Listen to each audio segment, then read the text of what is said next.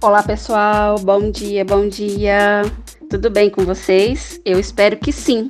Eu sou a Val Melo, a apresentadora dos Segredos da Estética, do arroba Recantocan.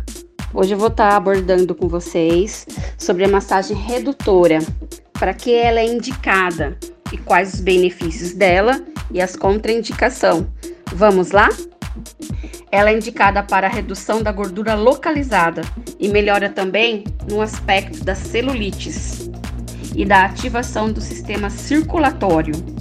E lembrando aqui, pessoal, para você obter e ter melhor resultado com as massagens redutoras, você tem que ter uma alimentação equilibrada, saudável, comendo bastante legumes, vegetais, frutas e lembrando também beber bastante líquido, bastante água, chazinhos quentes, gelados, ok?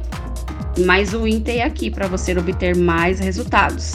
Não se esqueça de exercício físico. Se ainda você não se descobriu, não se encontrou em algum exercício que seja, ó, começando por uma caminhada, um pilates, musculação, dança, tem muitas coisas que você pode começar a amar a fazer.